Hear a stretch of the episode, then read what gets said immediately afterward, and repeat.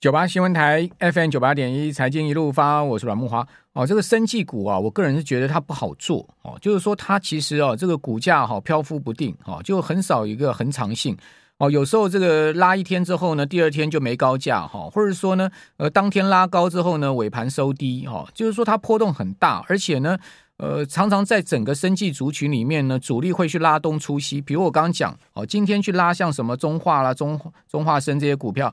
宝林富锦今天又跌了半根跌停板，宝林富锦是创高之后跌停哦，呃，对，跌了半根跌停板是创高，今天是在一九五创了波段新高之后收盘收一八零哦，你看这样一差差了十五块之多。另外你会发现，像最近药华药就持续的慢势慢慢势下跌哦，你去看药华药的股价今天是破创了波段低点哦。所以它就是这样子的一个特性哈，比如说像北极星先前拉得很凶哈，今天股价又重新跌破九十哈。北极星最近的股价也是一个慢速下跌，而且持续盘落的一个状况哈。所以你会发现生技股就有这个问题啊，就是说它的这个股性啊哈，那你你能做赢生技股，那你真的是这个股市里的高手了哈。我真的是这样觉得哈。所以呃，基本上不是不能做哈，你就必须要。了解他他们这个族群的特性跟股性了哈。好，那我们当然今天不是来谈生技股，我们今天是来谈权证。好，我们今天请到的是第一金证券资产管理事业群的呃潘俊贤潘副总，在我们的节目现场，我们同时透过 YT 哦来谈一谈哦这个明年市场的行情呢，以及回顾一下今年的呃整体市场的一个状况。潘副总你好，呃阮大哥各位。投资朋友，大家好。好，这个明年是兔年，对不对？是。兔年，我们都知道兔子很会蹦蹦跳跳。是。哦，所以呃，副总，你觉得明年的这个，如果是兔子的这个特性的话，这个股市会不会上窜下跳啊？呃，我们谈这个股市的时候，常常常喜欢看一个叫，尤其是美股啊，要看这个恐慌指标。对。那现在到上礼拜五，我们我们看大概是二十左右。嗯。可是因为恐慌指标它，它它有它的期货。嗯。明年八月的话，它还在二十二十七、二十八，嗯，哦，所以换句话说，大家对明年的行情还是非常忐忑、忐忑不安，因为毕竟还有很多变数。到目前来讲，是很很难去预测它后最后的结果会是怎么样。OK，所以 VIX 的期货到明年的下半年七月、八月的时候，第三季的时候在二七、二八，但现在在二十附近。对，对，代表什么？代表很多人认为说到这个下半年。到年终的时候，这个波动会大幅上升嘛？才去才会去买到二七二八嘛？对不对，对？那其实可能大家直觉上对二七二八，呃，可能可能那个直觉上没没办法感受。我再我再讲一下哈，嗯、就是说今年的大概三四月的重挫，对，还有六七月的重挫，对，还有这个十月份的重挫，其实。嗯那个 VIX 都谈到三十附近，所以大概就是那个感觉。OK，是 就今年几波重挫的 VIX 的高点了，是，就是市场可能预期明年还是有这样子的波动行情。是，就是它反映在、嗯、呃选择权的期货市场上面，它它呈现这样一个样态。所以其实就是说，大家讨论的那些呃什么货币紧缩啊、俄乌战争啊、中国的无序解封、林林总总这些问题，其实目前的。从期货市场回过来看股票市场，目前大家还是有还还是蛮戒慎恐惧的。好，那就今年的整体状况来看哈，真的市场波动非常的大哈。呃，今年一路基本上就是从一月一路下跌到十月底嘛哈。是。那但过程中其实是有三波反弹。是。那这个弹上去之后呢，又又创低，弹上去之后又创。即使是国安基金进场，七月十二号那一波弹到八月中，它还是继续破下来。是哦，所以连国安基金进场，基本上大盘都没有办法阻阻阻止它这个跌势了，应该可以这样讲了哈。那今天国安基金又讲说呢，可能会这个护台股护两年，可见他们也看得蛮这个后后面的行情也是蛮蛮这个严峻的哦。不然的话，不会现在就讲说国安基金要在市场上待两年，待两年就破纪录了哈。是那呃，副总怎么？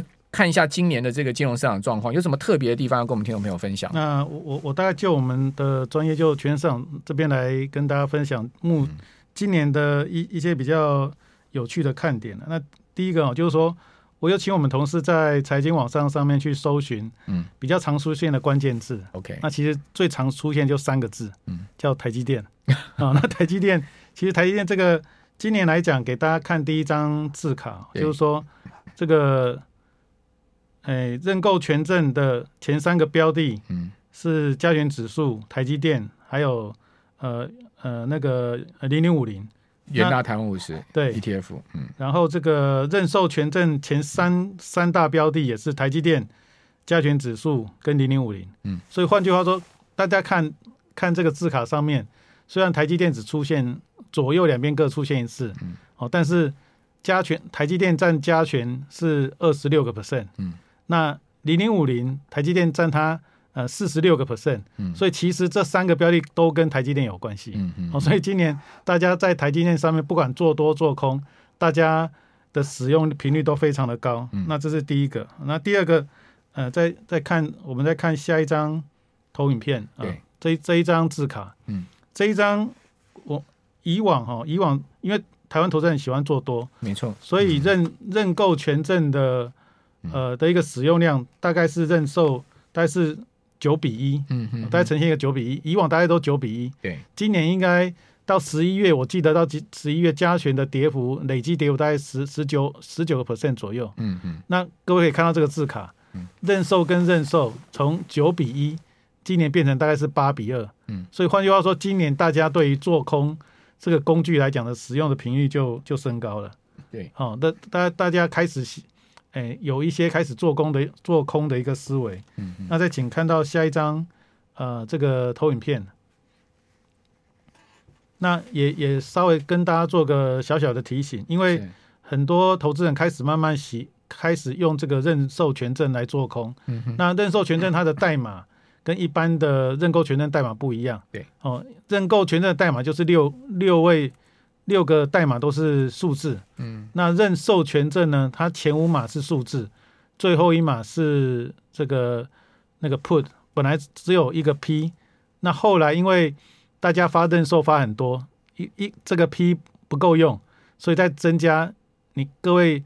投资朋友以后可能会会看到最后一码是 U 或最后一码是 T，嗯，那记得最后一码出现 P 或是 U 或是 T，它就代表这个是呃做空用的认授权证，就 Put 的意思。对对对，哦，Put 就是做卖方嘛。对对，它可能就是比如说一二三四五 U 或一二三四五 T，那这个都是记得都这个都是呃看。呃，行情会下跌的认授权证才会获利的.的的一个工具。好，是，嗯、呃，所以今年的这个认购认售居然是比较罕见的，变成是八二比，对不对？到十一月八二比的话，就代表券商也是比较积极在积极在发行这个认售嘛，是因为看空的标的。对，因为主要是说，呃，产品要存在很简单，就是客户要能够赚钱，有市场的需求。对，那如果说这个空头行呃看空头的的市场一直又。呃，发认购权证，那投资人他、嗯、他没那个赔钱了，嗯、他他会一直退出市场。嗯、所以那换个方向，如果说今天提供投资人一个赚钱的工具是做空的，嗯、那他他从这个工具上面可以有一些赚钱的机会，那这个这个市场的发展也会比较平衡。好，那因为券商增加发行认售，所以他要做一定部位的避险。是。所以呢，券商是不是就要去卖空一些股票去做避险？是。那以台积电来讲的话，嗯、就是说，如果大家买，因因为呃，我们避险的逻辑很简单，就是如果大家去买认购权证，对、嗯，那券商就去去买台积电的股票避险。对。那如果大家去买台积电认售权证，那换句话，大家就去呃卖台积电的股票，或是空台积电的个股期货去去，去做避险。OK。好，所以今年的状况大概是是呈现这样一个内容，但券商。不会做百分之百避险了，对不对？呃，基本上我们谈的就是一个避险中立啊，因为呃，Delta neutral，对对对对对，嗯、就是说呃，因为提供工具就是你可以从提供工具的过程来来去找自己避险上面的的一个业务上的一个空间。那如果说再把这个、嗯、这个部分再解再把呃自营的观念混在里面，那到最后整个业务的观念就就会变成混淆不清。所以基本上在、这个，基本上自营归自营吧，对不对？是，是自营应该他们的操盘跟其实呃跟呃权证这些，应该他们不会去做一个混淆吧？对，他是一般券商应该在风控上会做两边。对对，而、啊、而且这个是也是不同的部门在做、啊、做处理。OK，是好，不管怎么讲说。大家有发现，其实券商从十月、十一月来一一连串的在卖超，可能也跟这个呃认授权证因应市场需求而增加发行是有关系的，是对不对？是这些都是有一定的联动性的哈。是好，所以刚刚呃潘总所谈的就是一些行业内的一个很重要的，让我们听众朋友参考的地方哈。好，那另外呢，我们看到呃第一金坚持不调降引坡，发行天数呢也比较长，好，就是发比较长天期的权证哈。这个到底是为了什么？为什么第一金正好会是呃这样子的策略呢？这个我知道是由您来在呃在在主导嘛，然后在规划，为什么会这样子去做规划？呃，一般来讲，大家在做权证的时候都会喜欢说，我杠杆倍数越大越好。嗯，可是我们发现就是说，其实有一群人他对杠杆的倍数他是比较谨慎的，对，他希望说那个杠杆倍数适中就好。嗯，所以我们也找到这样的一个人一一一些人的需求。那为了满足这样人的呃这些客户的需求，以长天体的的呃权证设计来讲，是刚好它的杠杆倍数比较低，也可以符合这样的人的一个投资上的需要。嗯，那基本上如果说我们在看呃呃这一张字卡的话，是以长天期这一张，它的优势就是说它在时间价值的耗损速度是比较慢的。嗯嗯，那我们看实际的例子，比如说呃。如如果它价内外的条件是差不多的，对，那这个三个月的时间价值的递减一天是二点二二趴，嗯，那九个月只剩下零点五三趴，嗯嗯，哦，但是这个相对上它是有它的代价的，就是说你如果赌的比较大，像三个月它的杠杆倍数是九点六倍，嗯，哦，那每天输赢比较大，那换句话说，它它也会反映在你的时间价值上面，就会就会呃呃就会递减的比较快，对，那你如果说输赢的比较慢。那它反映的时间价值的递减也会相对来的比较小，嗯，所以换句话说，你呃每一个投资人，你应该根据自己的呃风险的承担能力去做选择。好，而不是这是这个部分，我们等下回来再详细讲。好，我觉得这个蛮重要的权证操作策略的部分。九八新闻台 FM 九八点一财经一路发，我是阮木华。刚潘副总谈到说，今年权证跟台积电哈都有关系了哈。台积电这个礼拜南科三奈米工厂要举行量产跟扩厂典礼哦。哦，这座工厂啊，这个投资了六千亿台币哦，哦，是台积史上最大的一座工厂的投资金额哈。这个月产能说六万片十二寸了哈。那三奈米单片呢哈，现在目前的价格已经突破两万美金，好，这个比七奈米的价格是贵了超过一倍哈。所以市场啊，现在目前在关注，就是说后面到底有什么样客户可以啊去买单这么贵的这个代工费了哈。那这个是市场现在观察的。除了这个风光的所谓量产典礼以外，哈，市场在质疑的一件事情，就到底苹果啦、哈超微啦、辉达啦，他们会不会去买这么贵的晶片？有没有这么呃大的一个市场需求？哈，去买一一片两万美金的，哈，这个比七奈米要贵一倍的，哈，这样的一个价格的呃代工费的这个晶圆了，哈。好，那另外呢，刚刚谈到的就是说，呃，这个长天期，哈，长天期的权证呢，跟呃，这个杠杆倍数它之间的关系是什么？那为什么第一金啊一定是坚持要发行长天期的权证呢？我们今天请到的是呃第一金证的潘金元潘副总啊，在我们的节目现场，我们同时透过直播跟广播的方式呢，呃双向的哈，这个双媒体的方式跟我们的观众朋友、听众朋友来沟通了哈。潘副总，那刚刚谈到了就是说第一金证好非常坚持，我们是长天期的这个专营嘛，对不对？好，就是我们的专营长天期。那呃为什么会在呃，长天期上面这么强调，我们要再琢磨这一块，尤尤其是它跟杠杆倍数之间的关联性，我们刚刚也有这个图表秀出来。是，那是不是呃，可以再帮我们听众朋友解释一下权证的特性呢？是，那权证是这样，就是说，呃，刚刚主持人也提提到一个很棒的一个问题，就是说，嗯、那天期长短跟杠杆倍数之间的，呃，它是怎么样影响杠杆倍数？嗯，那其实大家可以想一个概念，就因为呃。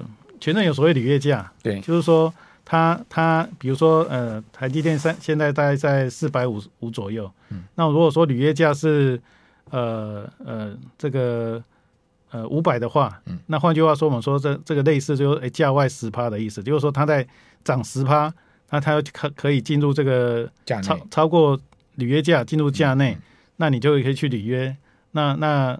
在在在获利上也可以得到一些比较好的回报。嗯、那如果说今天时间越短的话，嗯、那换句话说，因为时间短，你你要给的权利金就比较少。嗯、那一个时间长，那你要给的你你要给的权利金就比较多。嗯嗯、那时间少，你给的一点点钱，你可以赌赌，比如说一张台积电的涨幅涨跌。嗯嗯、啊，时间长，你要拿多一点钱才能赌一张台积电的涨跌。嗯、所以换句话说。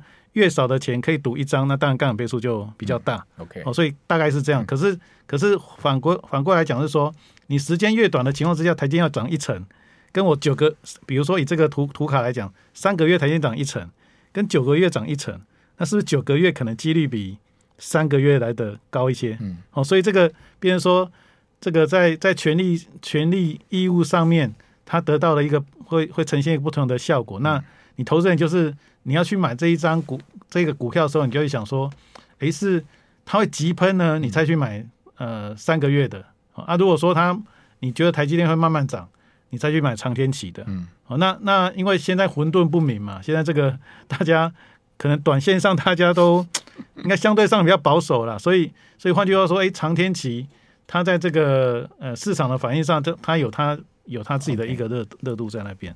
等于这样讲，我的理解是应该是这样，不知道副总对不对哈？就是说，其实杠杆倍数越大，应该讲就是越投机了。是是，杠杆倍数相对适中，相对小一点，就是它的投机成分没有那么高。是，因为讲实在的。去买权证，基本上我们就是投机，不要权证没有避险的啦。是是，避险是在券商这边在做的，是发行发行商在做，要是他们在发行商是做避险哈。但是我们一般去买权证，因为你只有买买买权跟卖权嘛哈，所以基本上就是买进买权，买进卖卖权，基本上你就是做投机。